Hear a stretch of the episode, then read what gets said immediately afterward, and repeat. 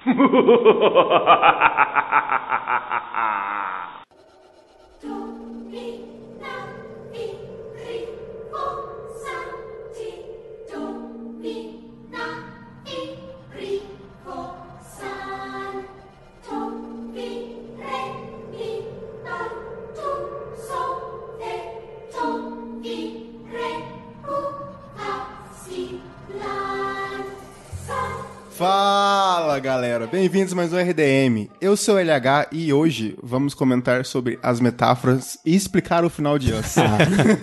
Você, você também repete piada pra caralho, né? Cara, mas é muito fácil essa, não tinha como perder.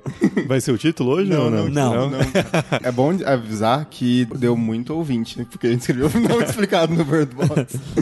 Mas enfim, estamos aqui com o nosso doppelganger do mal, André Arruda. Por que, que eu sou do mal? Você Porque- tem que ver que tudo é questão de perspectiva, cara. Essa é a mensagem do filme. Cara, Não, você é do mal mesmo. você é do mal mesmo. Essa não tem desculpa. Tudo bem, ser do bem é chato pra caralho, mano. Pazuzu te espera. De braços abertos. É que eu não quero dizer que o Thiago é o doppelganger do bem, porque eu estaria errado. Então o Thiago é só o doppelganger. É, eu sou neutro. Não, Não. você pode ser tudo menos neutro, cara. Então vamos recadinhos e você vai entender o final de Us depois.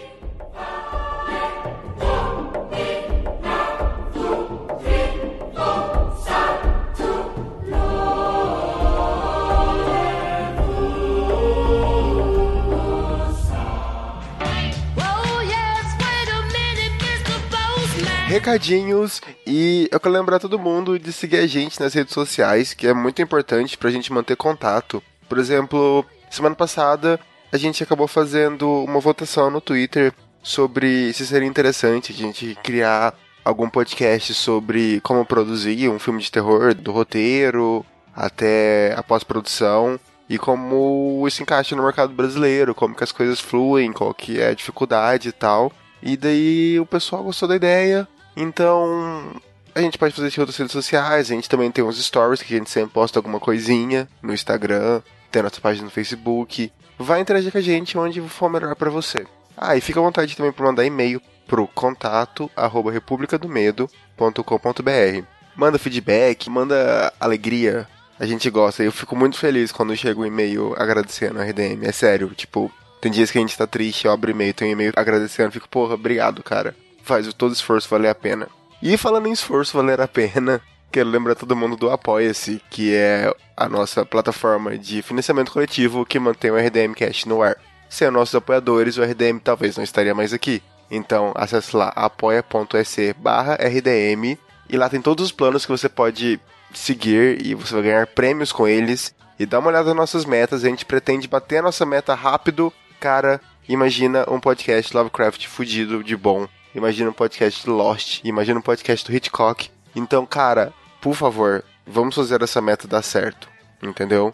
Só depende de vocês. A gente já tem pauta pronta, a gente já tem ideia do que fazer para esse programa ficar do caralho. Então, acesse lá apoia.se RDM e vamos fazer essa meta dar certo, que falta só você ir lá, beleza? Um beijo, bom programa e encontro vocês no grupo de apoiadores.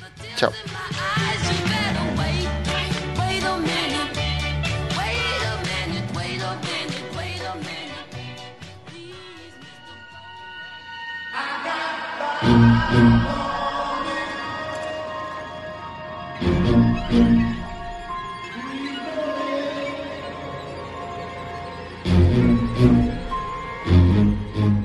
Nós, um filme de 2019 feito pelo Jordan Peele, que ele é famoso por ser ator de comédia.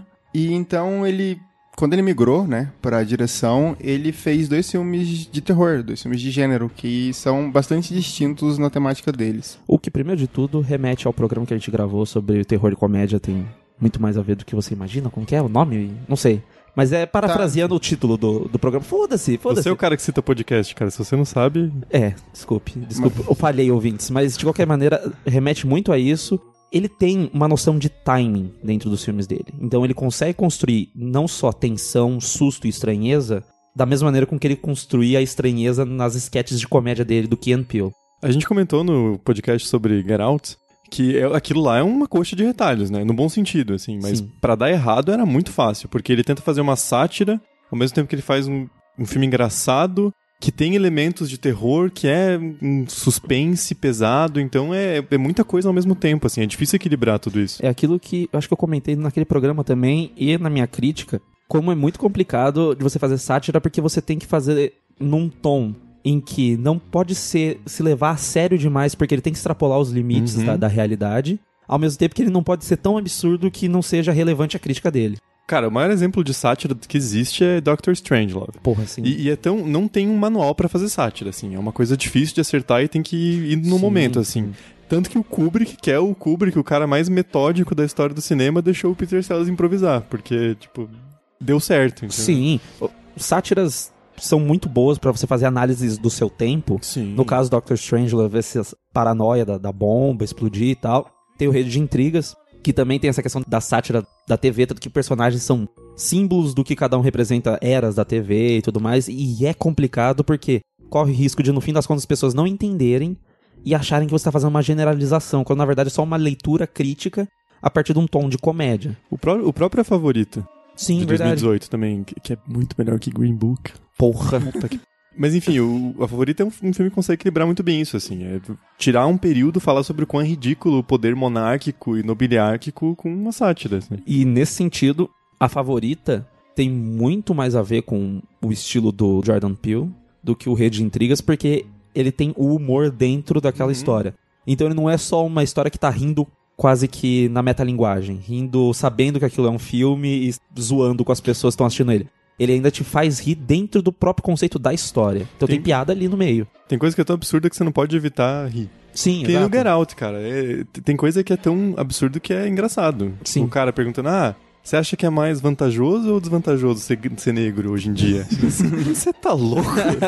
é, é esse tipo de coisa, assim. Mas o que eu achei legal do Us é que todo mundo tava esperando que fosse ser, assim, na mesma pegada. Não falou, ah, o novo filme do Jordan Peele. Porque era o segundo filme, é o segundo longa dele. Então Sim. se espera que tente replicar o sucesso do primeiro. E é bem diferente, né?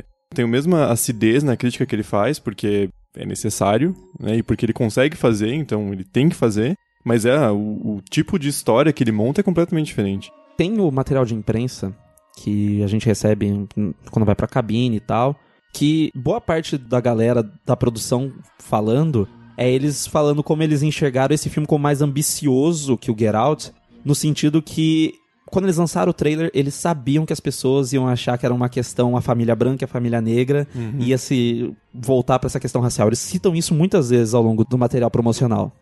E é interessante como eles tinham consciência que as pessoas iam esperar isso. Eles fizeram um trailer para as pessoas realmente acreditarem nessa parada. Uhum. E no fim das contas eles vão pra uma outra direção. Por quê? O Get Out com o Nós, embora eles falem. Sim, tem personagens principais negros envolvidos naquela situação e tudo mais. Por mais que eles tratem de pessoas que têm alguma proximidade, enquanto temática, Get Out é muito mais específico para uma situação.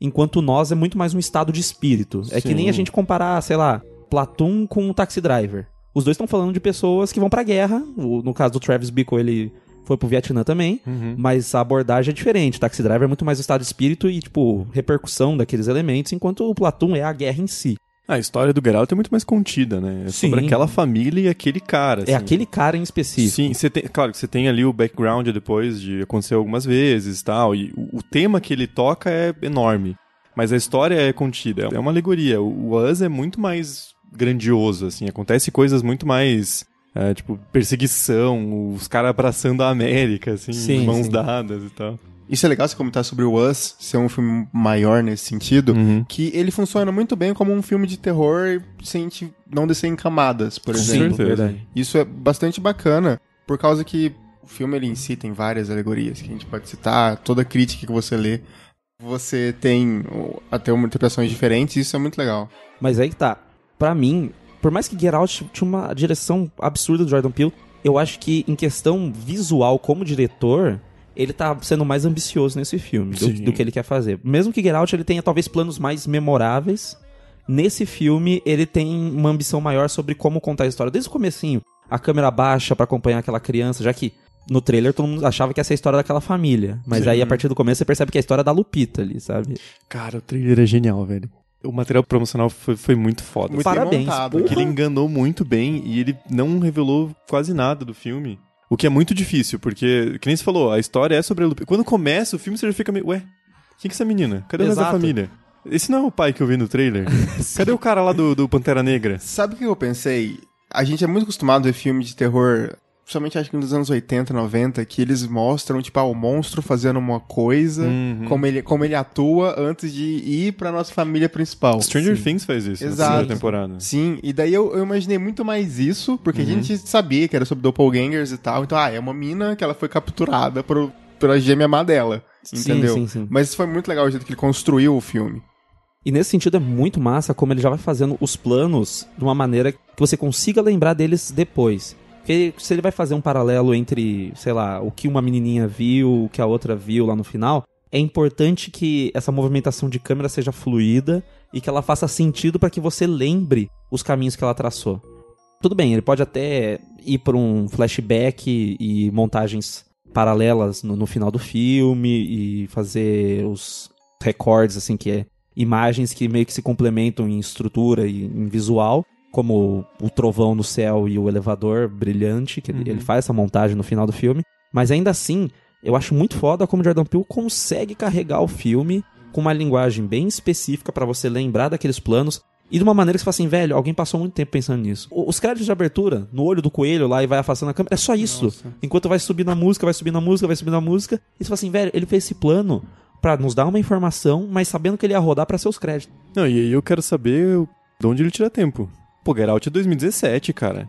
Como assim, cara? Sim. Quanto tempo ele tá fazendo esse roteiro? Sem contar que ele tá me ouvindo um monte de coisa agora, né? Mas é que tá, esse roteiro, ele já tinha começado quando ele tava na produção de Get Out. Ah, sim, senão não tem como, mas, pô, esse, esse tipo de detalhe de pensar plano e tudo é uma coisa que leva tempo. É uma maturação de um projeto. Porque um dos produtores de Get Out, eu acho que também são os produtores do, do Nós, não sei se todos são, mas alguns são, com toda certeza. Um deles estava no set e aí o Jordan Peele começou a contar pra ele a ideia que ele tinha do Nós. Uhum. Então, já no set, foi meio que uma coisa meio Kill Bill, sabe? No set Pulp Fiction, Tarantino já tava falando com a Uma Thurman sobre a personagem que eles queriam desenvolver depois. Então... Daí eu vou te maltratar no, tre... no set, jogar você no carro Pois é. perigoso. pois é. Foi assim que ele vendeu o projeto. né? Bora. Mas, assim, você vê que era um projeto que ele queria fazer há muito tempo, ele sabia que ia gastar muito mais grana, Hum, até porque sim. são muitas locações. Eu tava vendo, basicamente, é quase que uma locação só, o Get Out. O que eles gravaram, assim, tem externas, Uhum. num lugar lá específico que é o, o amigo dele falando no telefone com ele, e tem o apartamento que pode ser em qualquer lugar da casa que a gente não tenha visto que eles possam ter refeito, assim, né? Porque às Sim. vezes eles usaram só alguns cômodos da casa e beleza. Mas basicamente você fica dentro da casa dos Armitage.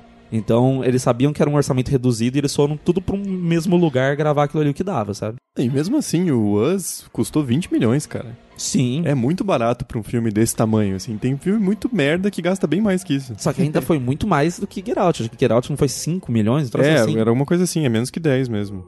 Então o cara sabia que ele precisava já ter um nome consolidado pra conseguir. Só que aí fazer. vem outra coisa também, né? Porque o, Bloom, lá, o cara da, da Blumhouse, ele é um excelente produtor pra olhar e falar assim, velho, sei como gastar pouca grana e fazer um negócio assim que pareça caro. Uhum. E isso é uma bagaça muito louco, mas sabe que foi assim que o Michael Bay ganhou notoriedade em Hollywood. Ele fazia filmes, no começo, sei lá, Bad Boys e tal, vários desses filmes no começo da carreira dele. Que são bons ainda. Sim, né? não eram tão caros, mas você assistindo, você acha que o cara gastou muita grana.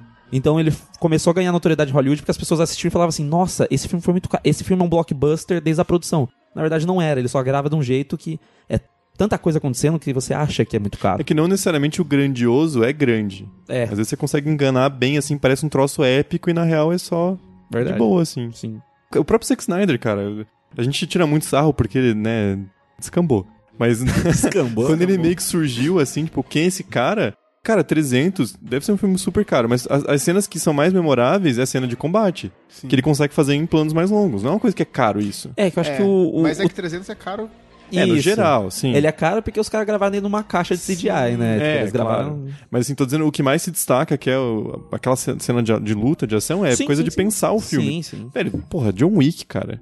John Wick não é tão caro assim. John Wick é um exemplo muito bom. é um troço bem pensado. John Wick é claramente um filme que eles tinham um, um filme e daí eles perceberam que dava pra expandir, tanto é que o segundo filme ele cresce o mundo de uma forma que o primeiro Uhum. tava cagando. Sim. É, Era só uma vingança. Sim. Ah, mas é que nesse sentido, Por exemplo, aí sim o comparativo do Jordan Peele com o Spielberg faz sentido, porque o, o Spielberg, sei lá, começa a carreira os dois primeiros filmes, o Contatos Imediatos, o, o Encurralado, o Tubarão, o- principalmente o Tubarão, ele estourou orçamento e estourou tempo de, de filmagem.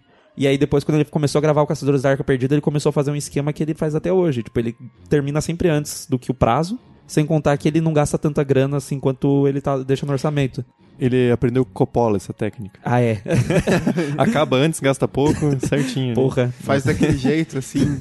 O Jordan Peele é um cara que, junto com os produtores dele, conseguiram ver o potencial da história pra não gastar tanta grana assim e conseguir fazer um filme que tem um valor de produção visual. Você olha pra eles e fala assim, velho, isso foi caro de fazer. Sim. Porque, queira ou não, aquela brincadeira dos túneis, do, do que tá acontecendo, Cara, ele teve que pensar em diversos lugares diferentes pra fazer aquela porra. o CGI da galera de mão dada, quando o helicóptero passa pela montanha, é mais do que eu recebo por ano.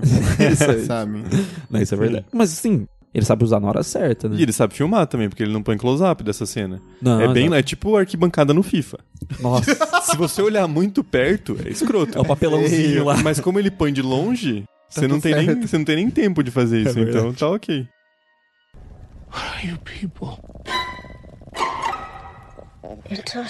Como a gente falou, o filme começa com a Lupita, Eddie, Eddie, né? Porque Adelaide é nome de velha. Não, Adelaide. Tem uns nomes em inglês que são muito legais em inglês, mas em português é uma merda. Eleanor. É um nome Eleanor. legal. Eleonora Sim. é uma senhora de 90 anos com Alzheimer. Mas, é... Mas é engraçado como Elizabeth é um meio termo. Porque eu acho que nun- nunca chega a ser o nome de uma pessoa jovem, mas nos Estados Unidos, ou, ou em inglês, funciona melhor. Mas é que é Lisa. É verdade. Eu tive um insight aqui agora. Você acha que no Brasil seria certo, em vez de chamar o cara de Washington, não deveria chamar Brasília? ia ser muito bom. Cara, ia ser muito bom. Brasília Luiz. Eu- ó, Parece muito mais condizente com a realidade. A gente começa acompanhando a Ellie em 86. Que, aliás, tem várias coisas, vários elementos que dizem que é 86, aí aparece um letreiro gigantesco. 1986. Sim. aí você fica assim, ok. Mas é que aí é pra. é, Assim, não dizendo que a gente não é millennial, porque a gente acabou nascendo nos anos 90. Mas assim, é pros millennial hardcore mesmo conseguir acompanhar o Sim, filme. Porque a gente já começa acompanhando a Ellie, criança, o pai dela é um cuzão, a mãe dela tá ali casada com aquele bosta. E ela meio que se afasta do pai, porque ele é um bêbado maldito jogando caça-topeira e foda-se a filha. E ela vai parar num daqueles labirintos de espelho, se perde e vê o reflexo dela, que não é bem um reflexo, daí a gente corta e acompanha Lupita Nyong'o 30 anos depois. E isso é uma, isso é uma coisa que eu fiquei pensando, falei, cara, ela não tem uns 29 anos no máximo? Não, Lupita não. Ela cara. tem quase 40, cara. Tem. Vai Mas é que no nem cu. o Chadwick, da puta que pariu lá, o, o Pantera Negra, cara. Chadwick Boseman. Ele tem 40 anos. Vai se fuder, velho. Esse 40, cara não envelhece. velho, 40 anos, mano. Cu, o que que Hollywood faz, velho? Não, É- e, e é muito louco, porque... Maquiagem. É, exato. Não, maquiagem, mas botox no cu também, né? Porque não, não tem Mano, como, ele cara. não, cara. Eu não sei o que, que é, velho. Porque se você olhar, ele tem expressão ainda. Ele não... ele não tá ganhando Stallone. é, tipo, e a Lupita também, cara. Os dois têm, tipo, uns 40 anos e não É parece. absurdo. Mas enfim, na história ela deve ter uns 30 e poucos tal. Tá ela, o marido, Sim. que é o Jordan Peele. né? É, tipo, é basicamente Jordan Peele. Ah, sim. É parecido com ele até fisicamente, um cara grande, barba, cabelo não curto assim, mais ou menos tal, mas enfim. Um senso de humor muito bom. dois filhos e eles estão numa casa de, de veraneio, o que já diz pra gente que eles têm uma certa grana. Não é um casal rico, mas eles são uma classe média alta ali, porque pra ter uma casa de veraneio não é qualquer um. E eles estão lá, encontram outro casal de personagens, que são os babaquinhos. Ah, sim. E eles... E em algum ponto eles descobrem uma, uma família de. Que nem o LH falou, doppelgangers, que estão perseguindo eles lá de fora da casa. Que tá no jardim parado. Exato. Eu gosto muito, cara, como esse comecinho do filme, todo esse trajeto deles de carro e tal, chega na casa, conhece. A gente conhece a outra família, que inclusive as duas filhas da, da família da Elizabeth Moss e do, do outro cara lá que eu não sei o nome do ator, mas foda-se. O personagem é o Josh. Isso. Você conhece ele, você conhece a dinâmica dessas pessoas, você vê a relação do Gabe de invejar o que o, o outro casal tem. E é inclusive que é muito engraçado porque as duas filhas são as gêmeas que se revezavam pra fazer a Emma, a filha do Ross da Rachel em Friends. Finalmente, algum bebê teve carreira em Hollywood. É, um filme, né? É, mas é alguma carreira já, cara. É que depende do que se considera carreira. Eu não sei o que ela faz nas vidas Cara- delas, mas pode ter sido várias. Assim, o Aécio, por exemplo. Isso que eu falava, dependendo da carreira, pode ser uma só. Datou agora, porque se a pessoa tá vendo esse programa em 2022, ele ainda vai estar solto. Porque Ah. isso aqui é Brasil. Mas o, o nariz dele ainda vai estar trabalhando, cara. Mas de qualquer jeito, é muito bom, vai apresentando os personagens, você vê a relação deles. É claro, tem algumas coisas que é, é típico de, de roteiro. As pessoas só citam pra que possa plantar pra depois. A questão da, da menina correr, por exemplo. Sim. E não é nem pra ela poder fugir, o que eu acho muito legal, porque mesmo ela correndo pra caralho, a doppelganger dela vai alcançar ela, é muito fácil. O menino brincando com fogo, quer dizer, com o truque de mágica, que é, que é meio que um negócio que pega fogo, A assim. máscara. Molequinho chato do cacete. Porra, né, velho? chato pra- Não, esse ator é muito bom em ser o irmão mais novo chato. É, inclusive, todo mundo tá muito bem. Sim. O Jordan Peele, ele tem um- uma predileção por atores principais que têm os olhos consigam basicamente soar, basicamente suar pelos olhos, assim, fica escorrendo aquela lágrima gigantesca, sabe? É, Eu acho muito louco, porque no, no Get Out já tinha isso com o personagem principal e agora a Lupita é a mesma coisa. Velho, que expressividade Nossa, absurda. Eu acho que, falando da Lupita, o que ela faz com a voz dela pra fazer a Doppelganger Nossa. falar. Quer dizer, Doppelganger não, né? A original falar. Sim. É muito foda, assim. Eu, eu tenho muita curiosidade pra saber como que eles conseguiram dublar isso. Cara, é ela fazendo, ela respira pra dentro. É bizarro. É bizarro. Ela respira, é, é como se ela estivesse puxando o ar e falando ao mesmo tempo. E sai aquela voz maluca, assim. Mas, dá- mas assim, pra mim ficou bem visível que é ela fazendo mesmo. Não é tipo o exorcista que jogaram uma dubladora em cima. Sim, até porque a, a Lupita, ela ficou interpretando com uma mulher que era muito parecida com ela também, em cada uma das cenas, mas ela não olhava direito pro rosto da pessoa, não sei se ela não podia, é, eu vi isso numa entrevista dela, não sei se ela não conseguia ver, se colocar uma máscara ou alguma coisa assim, ou se ela escolheu não ver, mas que é- essa relação pra ela estabelecer, agora eu sou a, a versão de vermelho, eu sou a versão que tá tendo uma vida aqui, a Eri, com, com as crianças e o marido e tal. Ela estabelecia também com o medo de uma outra pessoa que era muito parecida com ela, que tinha que estar no set pra ser a versão do mal dela, dependendo. Quer dizer, do mal sempre dependendo de, de quem ela era, né? A outra. É, a outra, exato. E é muito foda que você vê que ela trouxe isso pra postura. A maneira com que cada uma desses personagens se mexe, respira.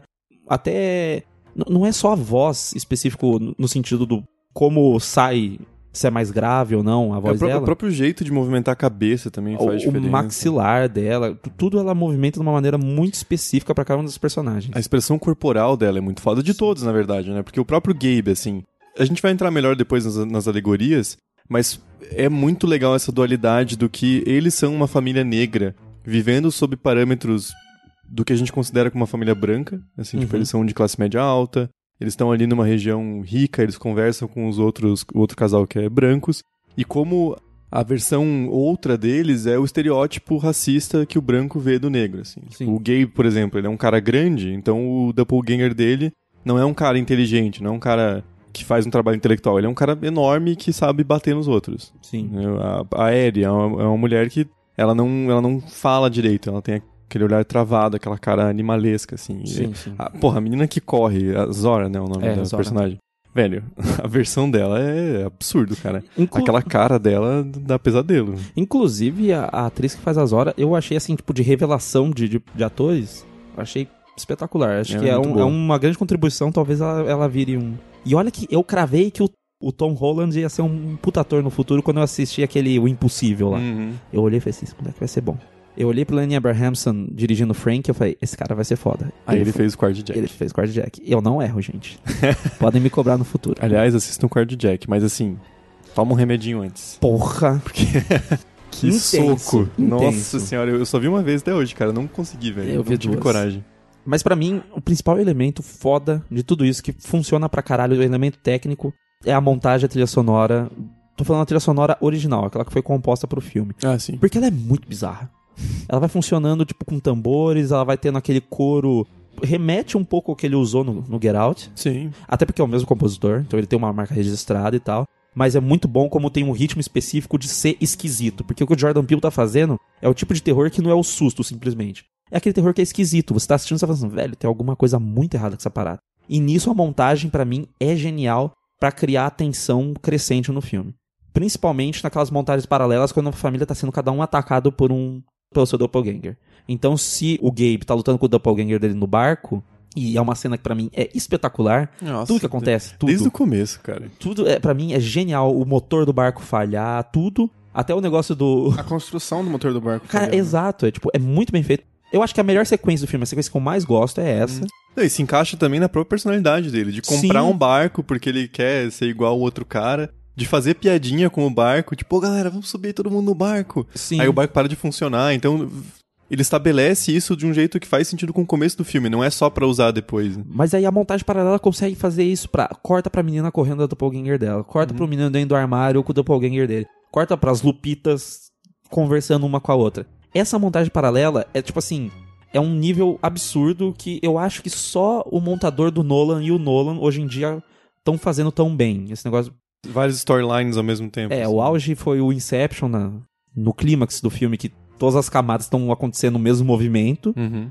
Mas é, é muito bom você ver alguém conseguir trabalhar tão bem ritmo a partir de você intercalar histórias que ia ficar muito ruim se você separasse, cara. Ia perder a intensidade completamente.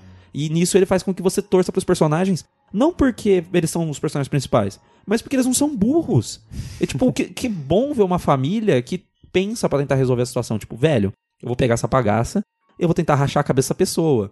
Ou, sei lá, vou tentar prender esse piromaníaco aqui dentro do armário. E cada um por si, né? Cada Sim. um contra o seu doppelganger. E... Porque você pensa assim, ah, o pai... Primeiro que você já viu o cara em Pantera Negra, o cara é grande. Sim. Aí você pô, esse cara vai matar todo mundo. E não, ele não tem treinamento, ele é um cara só, ele só é grande, ele não sabe lutar. Então ele mal se vira com o próprio doppelganger dele, que é igual a ele, então... Exato. e sabe o que fazer com o próprio corpo, então já faz uma diferença e cada um por si. né? Até porque, outra cena aqui pra mim que é muito boa, e nessa assim, se na montagem paralela era em questão de tensão, nessa cena ela vai se tornando cada vez mais esquisita ao ponto de me dar medo. É quando aparece a família na garagem Uhum. e o Gabe sai três vezes pra espantar Cara, eles. Foda. Tem um plano que é muito legal, que o Gabe leva, o cara bate o taco de beisebol, o doppelganger, ele bate o taco de beisebol no joelho dele, ele cai no chão, a câmera gira pra acompanhar a família sendo encurralada, o Gabe se esticando pelo chão, assim, tentando engatinhar, e cada um deles invadindo a casa, aos poucos a câmera vai não só girando, como vai indo pra dentro da sala. Vai criando uma tensão, tipo, mano, fodeu. Ele, na verdade, a tensão cria muito antes, quando o roteiro, ele te dá uma sensação de urgência, porque na mesma noite, né, que a gente conhece a família, que a gente começa a ter um contato maior com os personagens, a gente já é levado pro tema central do filme. Como se a gente fosse pegar um filme de terror convencional, no, no sentido de um roteiro mais convencional, a gente teria uma primeira noite Uhum. passada. sim. Sabe? Porque ela ia contar a história dela, ele ia olhar pra fora. Não, não tem nada. Tipo, É. no sentido, tipo, ah, tá tudo bem, não vai acontecer nada. Pra numa segunda noite ter uma crescente. Ali ele te dá uma sensação de urgência, já te jogando pra uma tensão que vai seguir o resto do filme. Até porque a Ed tá nervosa desde o começo, né? Porque é, é basicamente a mesma região que ela teve aquele problema quando era criança tal. Uma cena que eu acho muito massa é quando o frisbee cai certinho na parte redonda da toalha no chão. Sim, sim, sim. Aquilo é muito foda, assim, você já vê. Ei... Aí é que tá, porque a sacada é que eles fazem essa relação de você criar expectativa, ao invés de ser a primeira noite, é o dia na praia. É o dia na praia, exato. Essa, a sacada é essa. E eles não precisam ficar perdendo tempo, tipo, ah, não, então eles vão pra um jantar, daí na casa do. Quando eles estavam na praia, e aí o, o casal branco vira e fala assim: ah, hoje acho que tá na hora de a gente tomar vodka, eles vão pra casa. Eu achei que ia todo mundo pra casa dos caras, entendeu? Sim. E ele também já serve pra estabelecer como funciona a dinâmica do casal branco. Sim, Uhum. sim. O que, mano, é genial demais. Pra depois, se você for ver os doppelgangers tentando matar eles, a atitude deles é muito parecida com a dinâmica que eles têm já. Não, eles mimicam. Mas é, é muito absurdo que não é só assim. Não é um com o outro. Tipo, um, um doppelganger com outro doppelganger. Uhum. É o doppelganger do. É Josh o nome dele, né? Uhum. Dele virar pra esposa. Não a esposa doppelganger dele, a, a original, entre aspas. Esticar a mão pra, tipo, vou erguer ela e ele passar a mão no cabelo, assim, tipo, muito babaca. Sim. Então, a personalidade básica de ser babaca, aquele reflexo, o lado mais feio daquele personagem, tá ali representado no Doppelganger. Então é uma atitude que é muito boa e condizente com aquela personalidade. E e ainda na praia tem a cena que o moleque foge. Foge não, que o moleque se perde do, da mijar. família. É isso. Que é muito tesão, cara. O próprio jeito como é filmado também, que ele põe bem embaixo a câmera acompanhando o moleque de trás, você fica, mano, esse moleque vai fazer merda. Puta, criança é foda, cara. Pô, não vai lá, não vai lá, cara. Você tá vendo um cara esquisito, você não vai perto dele, porra. Não, e é legal que quando o filme termina, você percebe que o cara já tinha começado a fazer a corrente ali. Sim, exato. É, se- por isso que ele tá parado é ali. Muito, le- por isso que ele tá parado ali. Muito é condição- muito louco. Já tinha, já tinha começado. Porque quando eles estão indo pra praia, o cara que tá segurando a placa Jeremias 1111, que em 86, ele tá sendo levado pela ambulância.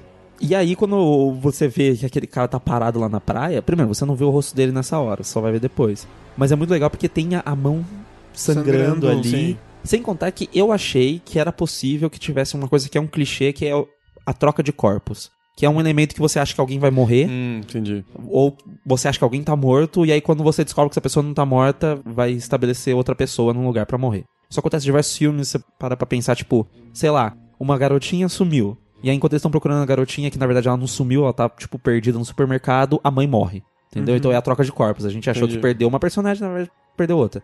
Eu achei nessa hora, com o molequinho, eu achei que ia haver a, a troca até de protagonista. Podia acontecer alguma coisa, um deles podia morrer, podia acontecer essa troca. Mas não, é só um momento pra esticar o tempo ali e criar mais tensão. O que, parando pra pensar, é muito legal que o o Obi-Wan comentou sobre o Frisbee cair coincidentemente no lugar certo. Sim.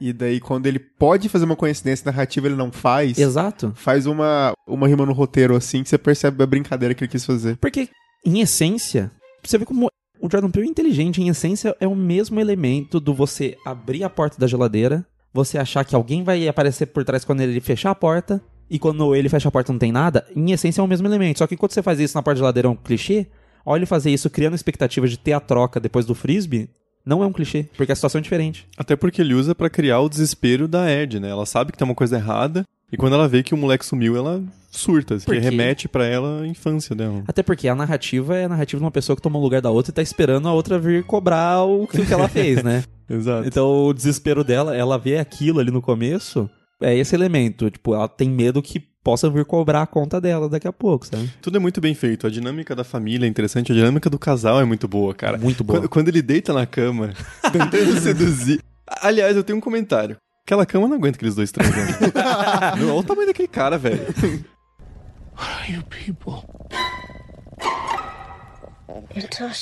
Eu costumo me inspirar em meus próprios medos. Eu me questiono sobre o que é mais assustador para mim mesmo.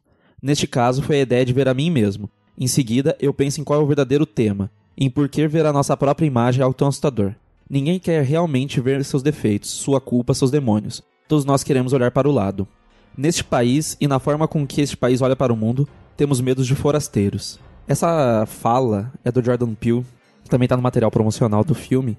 E é interessante para a gente começar a abordar a metáfora e como esse filme está se tornando um fenômeno cultural de leitura metafórica dentro do filme nos Estados Unidos. Pra gente, é um filme que tem muito impacto. Mas nos Estados Unidos ele tá virando uma coisa assim, um, um furor realmente, você comentar sobre a metáfora dos Estados Unidos a partir do Us. E fez grana, viu? Sim. Não é um Pantera Negra, mas 70 milhões na primeira semana, cara. É, não, Pantera. Mas, pô, o filme custou 20, não tem o peso da Marvel. É um cara que, tudo bem, fez um puta filme, mas é um filme só, não é um diretor Sim. também super estabelecido. Fez uma bela grana. É, não, e além de tudo, é um filme que você termina, ele tem essa questão de tá te pedindo pra ver de novo. Não, e parece que Hollywood descobriu que negros vão ao cinema. É uma coisa É. fenomenal, assim. Tipo, o cara fala, nossa, mulheres vão ao cinema, negros vão ao cinema, população LGBT vai ao cinema. Oh! Meu Deus! Eu acho que isso a gente pode pontuar a entrevista que ele deu falando que ele não tem pretensão de escalar pessoas brancas como protagonistas, mas eu queria. Vou tentar explicar pra pessoa que achou isso um absurdo. É tipo, vamos pros filmes do Spielberg. Quantos negros tem? Vamos pros filmes do Scorsese. Quantos negros tem? Exato. Entendeu? Então, não é uma questão que ele está tirando espaço, é uma questão de, de trazer essas pessoas pro espaço, porque essas pessoas também existem. Quantos protagonistas, sabe? Você vê num filme que não é um filme de gênero tão popular quanto, sei lá, Super-Herói, Pantera Negra, é um filme de super-herói. Entendeu? Então, vo- você trazer esses. O Capitão Marvel, ah, ela é a primeira protagonista feminina do, do universo Marvel, e todas essas coisas. Você ainda tem o, o apelo direto que você sabe que muitas pessoas podem assistir esse filme porque ele faz parte de um pacote gigante chamado Marvel. Sim, sim. Mas a gente tá falando agora de um gênero que é super popular e mesmo assim não tem muitos filmes protagonizados por mulheres e negros. Um outro diretor jovem também que trabalha muito com atores negros é o Barry Jenkins. Sim. Diretor do Moonlight, agora do If Bill Street Could Talk. Sem pensar, gente, que os caras, eles eram jovens há, sei lá, 20, 30 anos atrás. Eles só viam gente branca. Esses caras consomem cultura. O, o Jordan Peele adorava Twilight Zone. Só tem gente branca. Nossa, sim. O cara tem a oportunidade de fazer o filme dele e vai colocar mais gente branca? Porra, vai tomar no cu, claro que não. Cara, além disso, quando tava a temporada de premiação que o Moonlight tava, foi na época do La La Land, o Manchester à beira-mar e tudo mais, Uhum. no Hollywood Reporter, que eu acho que é o, o mesa redonda deles, tem entrevista do Barry Jenkins falando que ele nunca achou que era possível ele ser diretor de cinema. Uhum. Nunca passou pela cabeça dele, ele era muito pobre, a mãe dele usava crack, ele veio de um ambiente super fodido e ele nunca tinha visto um nível de representatividade grande na cadeira de diretor para negros. Nunca passou pela cabeça dele que ele poderia ser diretor. Então, essa é a questão de quando você vê um ator que faz parte de uma minoria sendo protagonista de um filme. Por quê? Porque aí você tá vendo que é possível, a pessoa que faz parte dessa minoria vai olhar e falar assim: caralho, porra, eu posso ser protagonista de um filme também. E, cara, ele tá falando das experiências dele, ele não é branco. Tem uma pessoa aí que não merece audiência, não vamos linkar, só vamos mandar, vai tomar no seu cu. Que foi dar o exemplo assim: ah, nossa, muito hipócrita o Jordan Peele, porque fala que não vai fazer papel pra, principal pra brancos, mas casou com uma mulher branca. Aí eu falei, velho, vai. a minha vontade de sair na mão, inclusive se você quiser sair na mão, rua Boraújo, São José. Não, não, não. Eu quero dizer que isso é uma ameaça em vão, porque a casa dele não tem número. Eu já fui lá umas 10 vezes, eu sempre me perco. é impossível achar a casa do Arruda. Mas, cara, é aquele papo do IC, né? A galera chega, ah, imagina se fosse um diretor branco. Não é, porra. Não existe IC.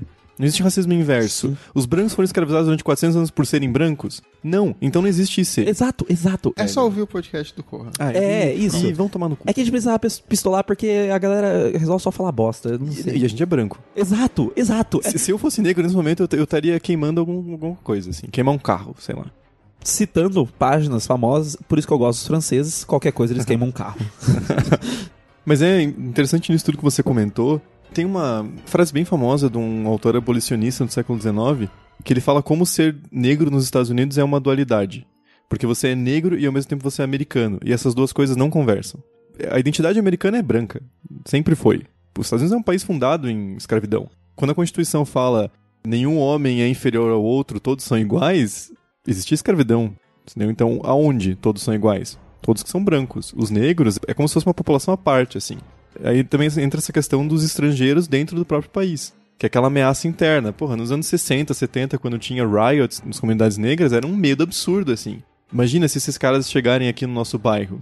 Sim. Entendeu? Porque é tudo segregado. Então eles ficam lá no canto deles, mas se eles chegarem aqui e invadirem nossa casa, que é um dos principais medos que aparece em filme de terror, a invasão domiciliar, e são personagens negros que estão invadindo, entendeu? Então tem muito esse jogo, assim, do que é ser negro nos Estados Unidos. Que é uma coisa que o Jordan Peele sente. Sim, tanto que várias coisas dá pra gente citar a partir disso. Primeiro que o Jordan Peele, nessas mesmas citações de entrevista dele, ele falou que a inspiração principal pra esse filme foi A Noite dos Mortos Vivos, do, do Romero, em que discute a questão racial no- com a morte de um dos personagens principais no final do filme, discute a questão racial sem nunca falar abertamente sobre a questão racial. As pessoas lembram da crítica social que o filme tem com a morte daquele personagem no final que matam um personagem negro pela janela, independente de qualquer coisa, sem pensar duas vezes se ele é do bem ou do mal, se ele é um zumbi ou não, porque, porque ele é negro, então foda-se, atira, não é, não é uma vida perdida, eles não vão considerar assim. Ao mesmo tempo em que tá tratando de diversos temas sem falar sobre isso, sem você falar abertamente, sem colocar um diálogo na boca dos personagens. A intenção dele era essa, você colocar Uhum. essa questão social sem você precisar colocá-la em palavras muito abertamente no filme. Eu acho que tem só um momento que o filme faz isso, que é quando perguntam pra, entre aspas, Doppelganger, o que a gente acha que é a Doppelganger da, Uhum. da Lupita, o que vocês são, e ela fala, nós somos americanos. Ah, sim, aquilo é muito. é, mas eu achei tesão, velho. Não, não, é, é catártico, a frase é boa, a fala é boa. É que não é um momento assim, tipo, ó, ó, entendeu minha referência? É só um momento de, que nem você falou, é catártico mesmo, é um momento de externalizar frustrações mesmo. Cara, a figura do Gabe é muito foda, porque é, é claramente meio autobiográfico, assim. É, é o Jordan Peele ali. E, e como ele se sente deslocado naquele lugar, assim, estando naquela praia com um monte de rico. Eu acho genial essa cena que ele vai e volta de dentro da casa, e ele sai e ele pergunta gentilmente, assim, o que, que vocês estão fazendo aqui? O que, que tá acontecendo tal? E quando ele volta pra dentro da casa, ele sai com um bastão. Ele assume um, um linguajar mais associado à periferia negra, assim. Então, tipo, vocês não quiseram conversar de boa, então vou usar meu tamanho aqui, meu bastão pra Mas aí tá, ameaçar. já que você citou o personagem do Gabe, o ator que faz o Gabe ele também dá uma declaração falando sobre a visão dele e que eu concordo, acho que é a visão principal do filme. Como o filme descentraliza a morte do personagem negro, que geralmente morre no filme de terror, Uhum. Pra, entre aspas, matar o sonho americano. Porque essa é uma família negra vivendo o sonho americano Sim. e acreditando que é possível você ter tudo aquilo que aquelas pessoas que você, entre aspas, idealiza socioeconomicamente tem. Então é por isso que se estabelece a relação do Gabe com aquela família branca, certo? Eu quero ter o que eles têm, eu posso ter. Porque eles não são uma pessoa que estão passando fome, eles são pessoas bem-sucedidas. Sim. A Ou- família Wilson, né? Essa visão de que podemos alcançar isso, só que tem uma falência nisso. E é muito engraçado o ponto de vista meio que capitalista. Essa é minha propriedade, você está invadindo a minha propriedade, Uhum. eu tenho o direito de te expulsar da minha Não, propriedade. o jeito que ele fala, ele soa como se ele fosse o Clint Eastwood. Exato! Sai exato. da minha propriedade! Exato, Você está é no meu jardim. É, essa visão que ele traz pro filme, e quando eu tava lendo essa entrevista, acabou me remetendo muito, muito, muito ao que a gente conversou no Massacre da Serra Elétrica, sobre essas pessoas que confiavam no sonho americano e agora elas Uhum. têm uma perspectiva de vida quanto a isso. E aí a leitura entre imigrantes e esse tipo de questão do sonho americano faz todo sentido e é o porquê o furor é tão grande dentro da leitura que tá fazendo do filme. Tem um ponto muito foda nisso, que é a questão do medo interno. Porque a gente sempre fala, o o terror, o que ele mais faz de foda, assim, em questão social, é expor o medo da época. E o principal medo da época hoje em dia é o terrorismo interno. Então, até mais do que 2001, por exemplo, com o atentado de 11 de setembro, tava longe. Era o terrorista que vinha de uma organização bem estruturada lá no Afeganistão. Então, é o cara da Al-Qaeda que vem pro país que a gente pode barrar na, na entrada. Hoje em dia, o medo é interno. Então, e não só ataques de células terroristas infiltradas, mas é a ameaça do cara que surge sozinho, que é um cidadão como outro qualquer. E tem uma coisa muito interessante, tem várias pesquisas em 2018, 17, perguntando para pessoas assim na Alemanha, na França, países que estão com situações mais fortes de islamofobia. Quantos cidadãos islâmicos tem vivendo na França hoje em dia? Todo mundo falava 40%, 30%, 35%.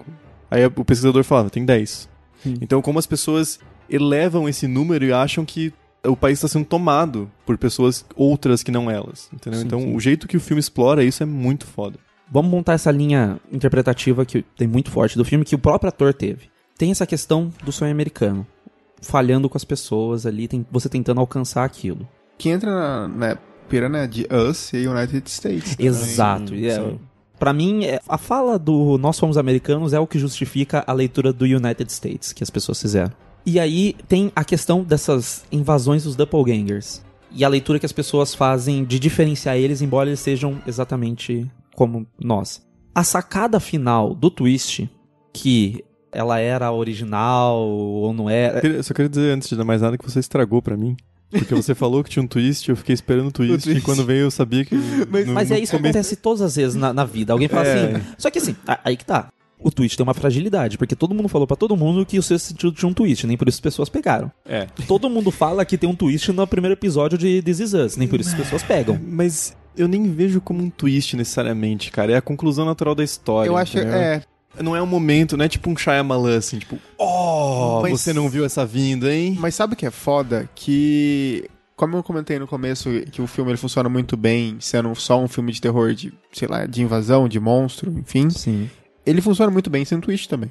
Se você cortar ele, ele acaba continuando sendo um filme de terror legal. Pro filme de terror, sim. Sim. Sim. Pra alegoria, daí tem um problema que. Não é bem um problema, mas é uma questão que assim, o twist ele potencializa a questão que, olha, ela era parte dessa sociedade que se considera a principal, Uhum. certo? E foi substituída. Mas a interpretação que eu tive, ela só veio na minha cabeça quando eu vi o twist, por exemplo, assim. Sim, sim. Entendeu? Não, e- eu acho que ali é pra concluir realmente uma linha de raciocínio interpretativo. Aquela cena de explicação no final é super necessária também. Não, sim, sim. Só que aí que tá. A questão é, Pra mim é um twist porque diversas cenas não funcionam ao longo da primeira vez que você tá assistindo. Elas são esquisitas, Uhum. elas são meio fora de. Você até para pensar e fala assim, nossa, precisava fazer assim, desse jeito. E aí depois, quando você vê de novo, você percebe que ela foi feita justamente pra plantar certas coisas do twist. É, então, como eu sabia desde o começo, pra mim fez sentido, entendeu? Porque como você falou que tinha um twist, eu fiquei esperando. Aí quando a menininha viu ela mesma no espelho, eu falei, ah, trocou. E eu sabia que tinha doppelganger no Sim. filme e tal, então pra mim fez sentido porque eu já meio que sabia onde ele tava querendo chegar. Mas mesmo assim, o filme não teve um problema pra você. Teve? Não. Em relação a isso, Então, certo? Então, pra mim tem algumas cenas que não é um problema. Eu confesso que eu fiquei meio decepcionado, porque o Arruda tinha falado, ó, vai ter um twist que vai mudar o significado do filme. Eu achei que ia ter outra coisa, entendeu? Eu falei, ah, não, Uhum. esse eu já adivinhei. Ah, não. Vai ter outro twist. Ah, não, o, fiquei, o duplo entendeu? twist carpado é ruim, cara. É, Não- Nunca funciona. Mas aí, não, não, não outro depois, eu achei que ia ser outra coisa, entendeu? Ah, Tipo, sim. Só que isso é culpa minha. E quando eu saí do filme eu fiquei meio, ah, não esperava um troço mais pá. Mas aí depois pensando sobre o filme. Mas aí que tá. Quando deu o twist, eu fiquei pensando, hum, faz sentido, não tem furo, não. Que acho que tem furo nisso aí. assistindo não tem furo, tá? Não- Pois é, ele dá a impressão que tem furo, né? Quando Embora- a primeira vez. Mas é que tá, tem algumas coisas que são uns probleminhas ali ao longo do caminho. A cena da, da explicação final do confronto das duas naquela sala de aula, embora necessária pra twist, se você pensar numa estrutura, é um momento em que em- o potencial vilão, até então, tá explicando o plano pra pessoa que tá indo salvar lá. O que estruturalmente é um problema, assim, de, de um clichê no filme. Mas ele é necessário pra que você tenha uma segunda visita ao filme Uhum. mais interessante, porque é o momento em que ela corta aqueles bonequinhos, É. tipo Criança Esperança, assim, e ela corta as duas pra. O que é interessante comercialmente também. Exato. Não, não, Não. é interessante por causa da tesoura. É o porquê que eles usam tesoura, porque eles Sim. estão tratando aquilo como eles estivessem cortando um bonequinho do outro. Eles estão matando. Cordão umbilical, que seja. Isso. A gente comentou como o roteiro é muito amarradinho, até quando você assiste a segunda vez você percebe muito bem isso. Uma das primeiras cenas, eles falando sobre uma corrente do bem Sim, e tal, sim, uma sim. propaganda de televisão, whatever. E o final, o filme é basicamente sobre a corrente de doppelgangers. Mas é que faz sentido, porque o negócio da corrente do bem é que, beleza, a menina foi capturada e trocada em 86. Uhum. Ela tinha quantos anos nessa época? Sete. Exato. Então, a perspectiva de mundo que ela tem são algumas coisas. Aquela vida da praia, aquela vida que ela tem com, Uhum. com os pais e tal, e aquele universo de Estados Unidos que é vendido na TV pra ela. Sim. É por isso que quando ela vai querer voltar pro mundo, a visão de mundo que ela tem é de uma criança de 7 anos. Ela compra o sonho americano. Exato, E mano. é muito foda, porque essa parada que eles falam de, de Hands Across America era uma coisa super tosca, super otimismo burro dos anos 80, assim, nossa, vamos doar dinheiro para acabar com a pobreza na América. Como se não fosse problema de uma bosta de um sistema inteiro que faz com que pessoas sejam mega ricas, bilionárias e outras não tenham nada. Sim, Como sim. se você juntar dinheiro e fazer caridade fosse resolver alguma coisa. Caridade não serve pra porra nenhuma. Caridade serve pra sua consciência. Mas isso que eu acho foda desse filme, cara. Eu, eu meio que tive um insight que vejo se vocês concordam na minha, na minha trilha de pensamento aqui. Eu não acho só o filme anti-sonho americano, eu acho o filme, em certo sentido, anticapitalista. Pelo menos anti como o capitalismo se estrutura atu- atualmente. Vai o que eu pensei quando eu assisti o filme, que eu achei ele muito luta de classes, assim. Sim. Não, não só isso, cara. S- Sigam comigo. Quando ela tá cortando ali o papelzinho, Uhum. são todos iguais, certo? Sim. São bonequinhos iguais. O filme tem várias vezes essa representação do bonequinho. Não sei se a família da Ellie, quando ela é criança, ou a família atual. Tem aquela fotinha dos bonequinhos no carro. Sabe, Ah, da, sim, da sim, família? Não É, dá pra atual. saber se é branco ou negro. Já começa por aí. Então, parte desse pressuposto que todo mundo é igual. Só que o filme tá dizendo, e por isso que eu acho tão foda, me pegou aqui, o fato desse confronto ser numa sala de aula. Porque o que que difere a Ellie, que tá não consegue falar direito, monstruosa, da outra Ellie? Não é o nascimento. Porque elas trocaram de lugar. O que faz elas diferentes é a oportunidade. Então, o Sim, filme, o filme tá sim, dizendo sim. que as pessoas não são diferentes. Não é porque um é mais inteligente que o outro, um tem mais capacidade. E aí que entra a sala de aula.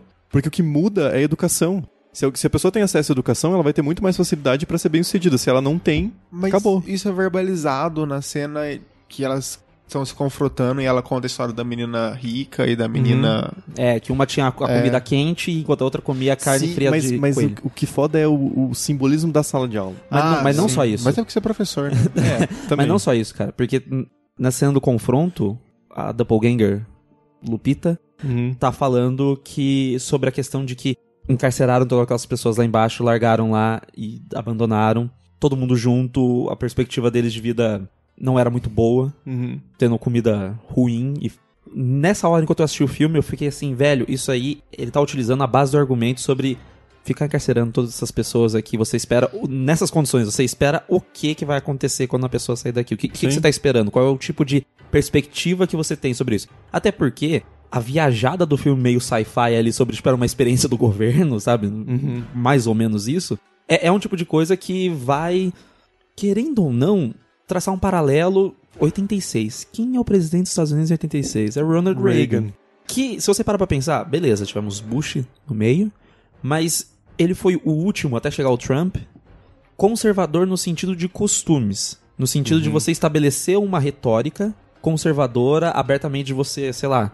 O Reagan tem muito mais a ver com os, os Bolsonaros no Brasil do que Sim. o, do Ah, o, o Trump diretamente, O sabe? Reagan é o cara do Just Say No, assim, sabe? Como se ascender na vida e ser bem sucedido fosse uma questão de dizer não às drogas, sendo que você vive num ambiente fudido, sabe? Mas é isso, assim, porque depois tem. O próprio Bush pai já é um cara bem mais. Entre o democrata centrista e o republicano centrista não tem diferença nenhuma. É O que muda é os extremos, né? Tipo, o Trump de um lado, o Reagan e os democratas que não tem nenhum extremo, é só um, Eu fiquei esperando eles falar alguém, é só um bando de liberal meia boca, Sim. talvez um Bernie Sanders, mas, Não, mas um é pouquinho Bernie- mais à esquerda. É que o Bernie Sanders é aquele cara que você sabe que nunca vai ser eleito. Ele vai morrer tentando. Sei não, hein, cara. Na nossa visão, o Gabe é muito mais o avatar do Jordan Peele do que a Adelaide, certo? Por que, que ele tá indo pra 86? Por que, que ele tá indo pra essa época? Por que, que ele tá trazendo essa visão de mundo dessa criança que acredita nessa propaganda do que os Estados Unidos é bom, de que uma corrente muda o mundo? Porque ele viu isso. Exato. Então, tipo assim,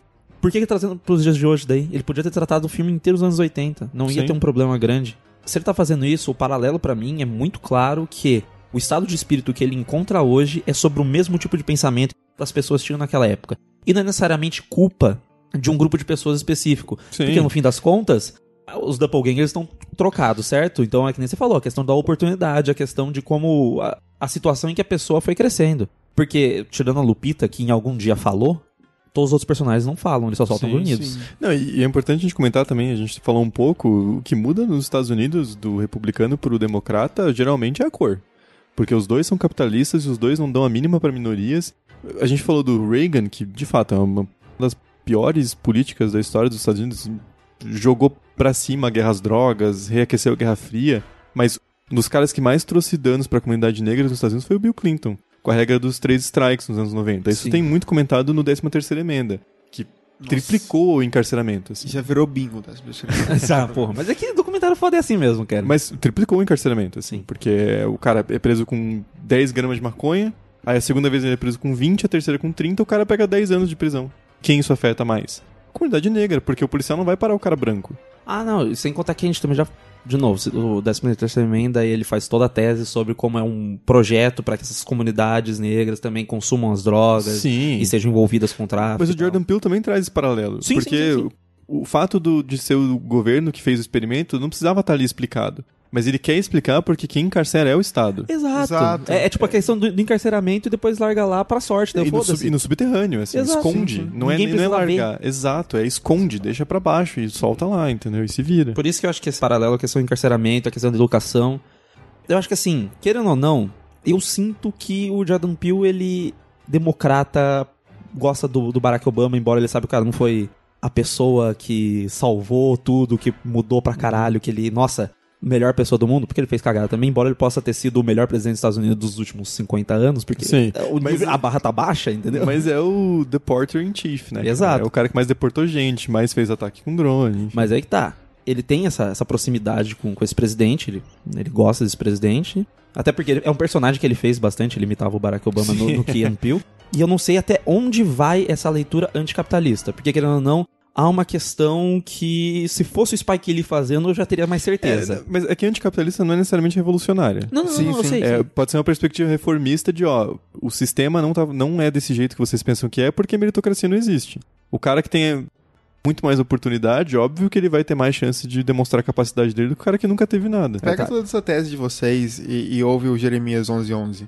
Portanto, assim diz o Senhor: Eis que trarei mal sobre eles, de que não poderão escapar, e clamarão a mim, mas eu não os ouvirei. Faz muito sentido. Faz muito sentido. Até porque, se você lê bem certinho, dá pra você utilizar o Jeremias 1111 tanto pra quem tá vendo preso lá embaixo quanto quem tá lá em cima, Uhum. cara. Então essa perspectiva de você criar o inimigo, o outro, que pode ser igualzinho a você, mas o medo de você ser substituído... Cara, é, é basicamente um filme de paranoia da classe média, cara, sabe? É uma Sim. bagaça muito absurda. E, e é um contexto americano, mas serve pra outras coisas também. Nem A gente citou o exemplo europeu.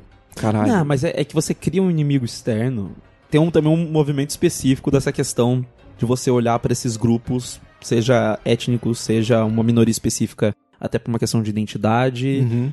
independente do que for. As pessoas, que não, não são bem pessoas, porque são os filha da puta, olha pra um grupo e fala assim: nossa, os negros lá, eles são um problema, que nem você falou, eles acham que é um número muito maior. Por quê? Porque por uma questão de identificação, estabelece que eles estão mais unidos. Isso numa visão popular, estabelece uma mobilização. Então eles acham que a questão de um grupo de pessoas, sejam até professores fazendo passeata ou qualquer coisa assim, mobilizado, merece uma resposta conservadora de também uma mobilização, que aí vem essas coisas absurdas tipo nazista. Se solidifica todo mundo ali assim, nossa, supremacia branca, pra enfrentar esse número de, de pessoas que fazem parte dessa minoria.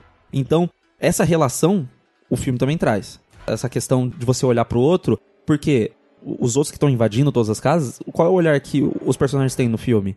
Que eles são os outros, todo mundo junto. Sim. É, São um- uma massa homogênea. Exato, tanto que eles usam a mesma roupa e tal. Então quando você encara o outro, eles são sempre uma massa homogênea. E a resposta é sempre uma maneira de você tentar juntar quem que você é. Não, ó o Brasil, cara. O, Brasil, o que foi definido como outro, não é uma etnia, é uma ideologia. As pessoas tratam como se a esquerda fosse dominante no Brasil. Pelo amor de Deus, cara. É uma paranoia maluca que tem um pouco de crença mesmo. Os caras são loucos. Eles acham que. Você lê texto de neoliberal, cara. O professor do, do mestrado obrigou a gente a ler Hayek. O cara vê comunismo em tudo. O Hayek, nos anos 40, diz que o nazismo é de esquerda. Que o nazismo surgiu na Alemanha porque a galera era socialista. Mano, da onde, cara? Os caras tratam como se todo mundo que votou no Lula fosse de esquerda. O cara votou porque ele deu um mínimo de decência pras pessoas, entendeu? Não é porque a galera é de esquerda. Isso não existe, cara. Ai, mas aí, se a gente vai também se apropriar das metáforas do filme pra questão brasileira, fica muito mais abstrato. Porque aí essa questão, no, no Brasil a gente tá traçando um paralelo sobre a ideologia. E não tem rosto a ideologia em específico, Sim. assim. É, você cria o rosto depois que você estabeleceu a ideologia. Nessa questão é, racial, socioeconômica, ele estabelece um rosto ao mesmo tempo que tá fazendo a leitura racial socioeconômica, sabe? Só que assim, eu acho que é um filme que, se a gente quiser ler pra situação de um país minúsculo, sei lá, pra situação da Nicarágua, a gente vai conseguir estabelecer alguma relação ali, entendeu? Sim, sim. É- um filme que fala sobre os Estados Unidos, mas acaba servindo pra muito mais coisa. Sim. No Brasil dá pra pensar a figura do bandido. Aquele que é bom morto. O que, que é o bandido? Teoricamente, crime é uma coisa que todo mundo pode cometer, é um ato. Mas o bandido não é o político, não é o Temer. Exato. O bandido é negro. O bandido é o cara que rouba pão na padaria, entendeu? Essa é a figura que as pessoas querem ver mortas. Isso não é uma coisa só socioeconômica. É muito, mas também é racial. Isso é Entendeu? foda. Não, tipo, não é o crime do colarinho branco, entendeu? Esse bandido bom, bandido morto. Porque você acha que é o que te afeta mais forte, assim, porque é o cara que rouba teu celular. Não é o cara que rouba milhões de verba pública, Sim, sim. sabe? É foda, esse filme ele serve muito pra você pensar e por isso que eu acho que é um filme que ele vai subsistir por muito tempo essa crítica que ele faz, porque dá pra você reler ele de vários panoramas diferentes e daqui a muitos anos também, porque o mundo vai continuar sendo uma merda. Pra quem tem esperança, pode desistir.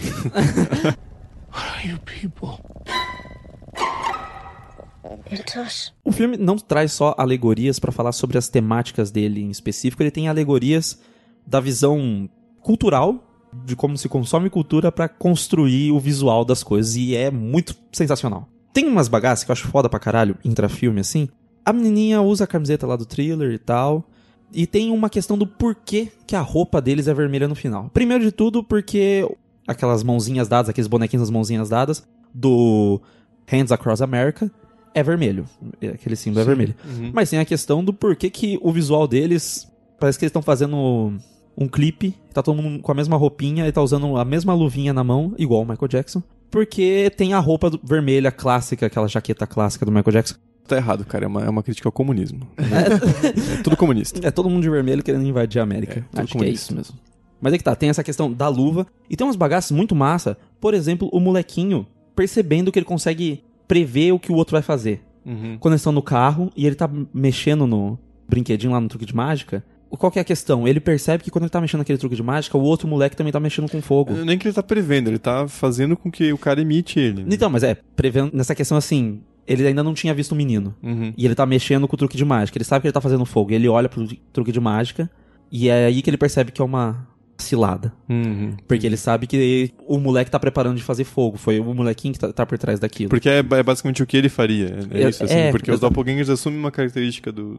É porque eles estão. Os doppelgangers, querendo ou não, sem eles te ver, eles estão fazendo o que você tá fazendo. Sim. Certo? Então, quando eles estão lá embaixo, o que pra mim é uma sacada muito boa do filme, eles naqueles corredores, tendo movimentos muito bizarros pra Uhum. pra jogar as coisas e tal. Até a construção que é importante do porquê a Adelaide virou bailarina pra ela se expressar, porque ela não conseguia falar. Sim. E aí a, expressão dela corporal era travada, então ela foi se libertando a partir da dança, o que pra mim é sensacional. Como o molequinho, a versão vermelha dele usa máscara, porque ele, ele usa máscara de vez em quando que ele tem problema de autoestima e tal, e o moleque tem a cara deformada. é Sim. Interessante. Essas bagaças são muito boas, assim. é- Esses paralelos que vão sendo traçados Uhum. intrafilme, as coisas que vai fazendo. Inclusive tem uma bagaça que eu tava conversando até com o LH ontem, da entrada do negócio de espelhos, que muda ao longo do tempo e que eu acho sensacional. É muito massa, né? porque, porque- o primeiro é um índio, né? Primeiro é um índio, depois é um mago. E tá escrito- muda o nome.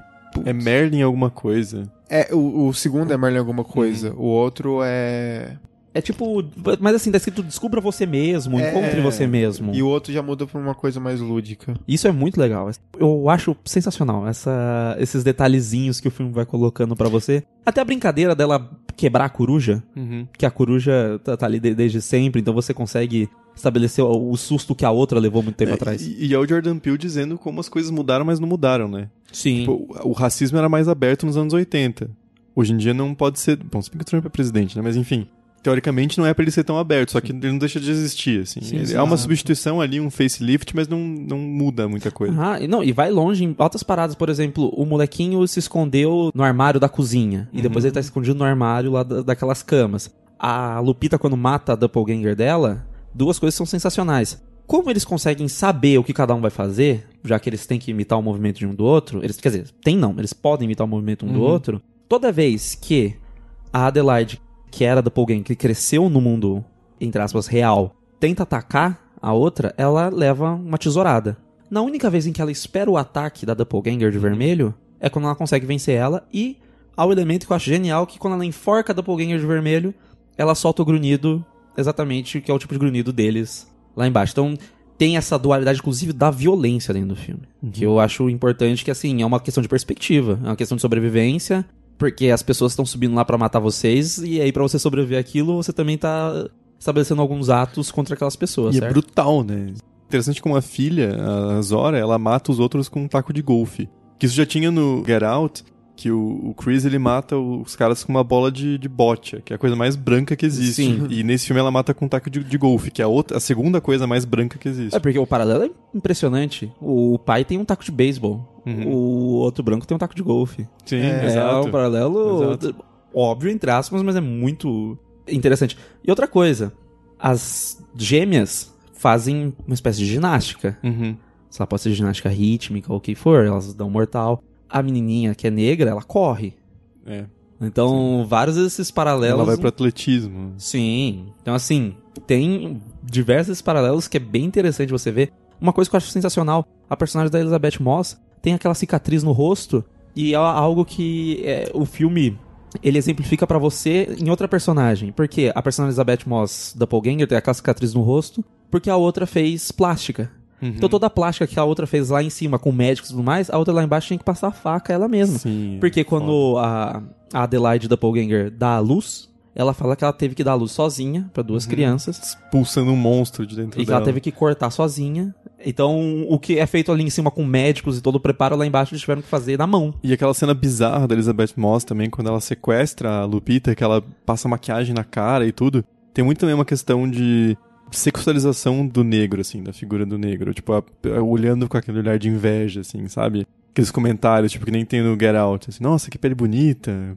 Como deve ser legal ser negro. Olha que coisa linda. Sabe? Essa... Como se fosse um objeto. Mas tem uma bagaça que eu queria perguntar pra vocês. Não sei se vocês repararam, porque eu só reparei na segunda vez que eu assisti. Uhum.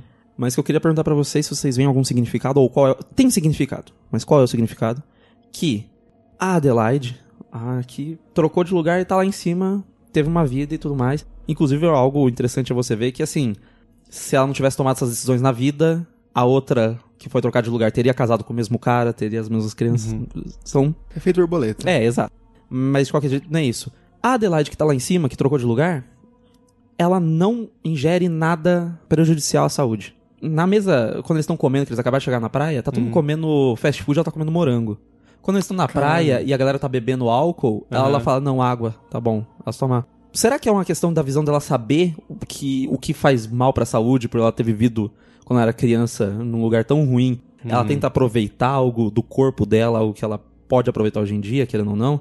Eu não sei exatamente qual que é a visão, mas toda vez que ela vai ingerir algo, ela só come algo Natural. saudável. Natural. Não, não tá ingerindo nada. Eu não tinha Pô, reparado, não tinha não. reparado, cara. E isso é muito sensacional. Outra coisa, quando ela tá na- no, no sofá e o Gabe vai beijar ela, porque ele vai convencer ela a ir pra praia, ela tá olhando pra um besouro real perseguindo um besouro fake, né? Um besouro de plástico. Caralho, tem O que ver que, esse filme de novo. o que é a visão que a gente vai ter depois, que é a, Uhum. a real vindo atrás dela, sabe? Primeira vez que eu olhei, eu falei assim, nossa, mas que bizarro, por que, que não tem dois besouros? Mas é que é a visão dela, tipo assim, eu tomei o lugar de alguém e o real tá vindo atrás de mim. Caralho, velho, dá pra ver esse filme umas quatro vezes e continuar achando coisa. Exato, velho, é muito bizarro, assim. Não é à toa que as pessoas vão continuar indo e o filme tá fazendo dinheiro pra porra. Sim. E você acha que é um final feliz? Porque, querendo ou não, ela é o, o do Poguinho original, né? Eu acho que é. Pra mim é um final feliz. Se a questão é perspectiva, que não eu falei, a vida que existe lá em cima é a vida que a Adelaide construiu. Uhum. A outra, tudo bem, foi, foi trocado. É um final feliz, querendo ou não, porque você torceu pra aquela pessoa o filme todo. A nossa protagonista teve um final feliz, assim, a pessoa que a gente tá acompanhando desde o começo. Mas sim. aí que tá, entra no quesito da nós, a gente tá seguindo um personagem que pode ser um vilão ou não, né? Sim, sim. É, mas aqui na verdade ela não é, né? É, isso que o filme discute, porque por que, que a Adelaide lá de baixo é do mal? Não necessariamente. Quem é a vilã do filme é a Adelaide que era de cima e foi trocada. Entendeu? Por uma questão de, de que ela conseguiu sair da. Você não sairia daquela situação merda? Claro. E aí você entende as duas. A primeira que trocou de Isso. lugar, falou, nossa, eu vou viver naquele mundo bom lá em cima. E a segunda que foi obrigada a viver lá embaixo e fala, porra, vai tomar no cu, era pra ser minha vida aquela. Mas daí considerando isso tudo, não parece que o filme mostra que pra você ter uma vida boa, você tem que, tipo, trocar de lugar com alguém, no sentido, tipo, pisar em alguém, assim. Não é pra ter uma vida boa, é pra ter uma vida dentro daquele padrão de vida norte-americano do sonho americano. Então você É necessariamente você tem que fazer isso. que... Uhum. Alguém tá se fudendo. Exato. Essa é a ideia. Pra, pro sistema funcionar, para as pessoas conseguirem ter uma vida decente, tem Alguém alguém. tem que se fuder. E é por isso que eu falei que o, o twist mudava a perspectiva do filme. Porque no fim você percebe que você torceu pra quem roubou o lugar de alguém o filme todo. Sim. Sim. A- a- alguém que tirou a oportunidade da- daquela outra pessoa ser alguém melhor, entendeu? Mas assim, ao mesmo tempo, você torceu por aquela pessoa, você tá torcendo pela vida que aquela pessoa construiu, Uhum. não por qualquer outra coisa. Mas ele, tipo, a própria coisa do Jordan Peele, assim, se vendo como negro nos Estados Unidos, porque ele tem dinheiro, né? O cara é um diretor de cinema, ele não é rico, mas ele se vê como alguém que tem muito mais dinheiro do resto da população negra nos Estados Unidos.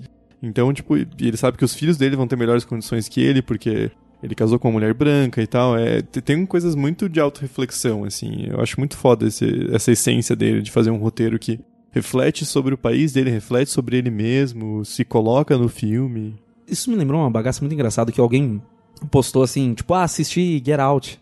E ele, hum, não sei se vocês sabem, mas o Jordan Peele, ele- eu falei, ah, ele é casado com uma mulher branca, mas ele não é casado com qualquer pessoa, ele é casado com a Chelsea Peretti, que é a Dina Laneri, do Brooklyn Nine-Nine.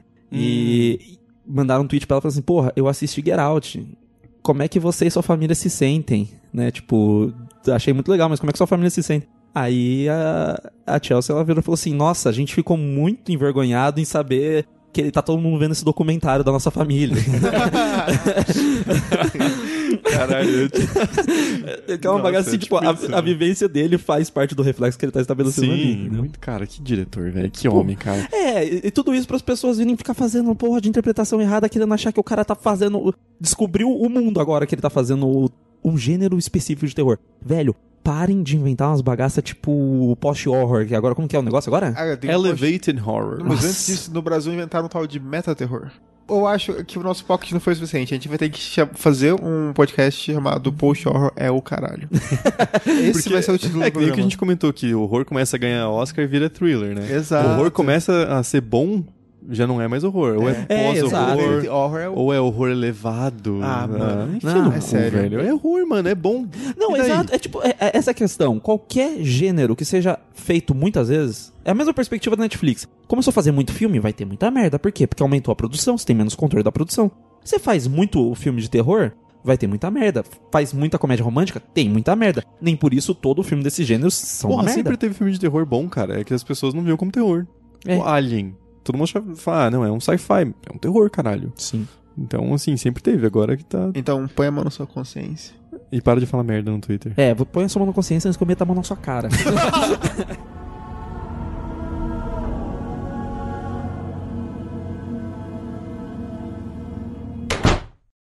Esse podcast foi editado por Alice Santos.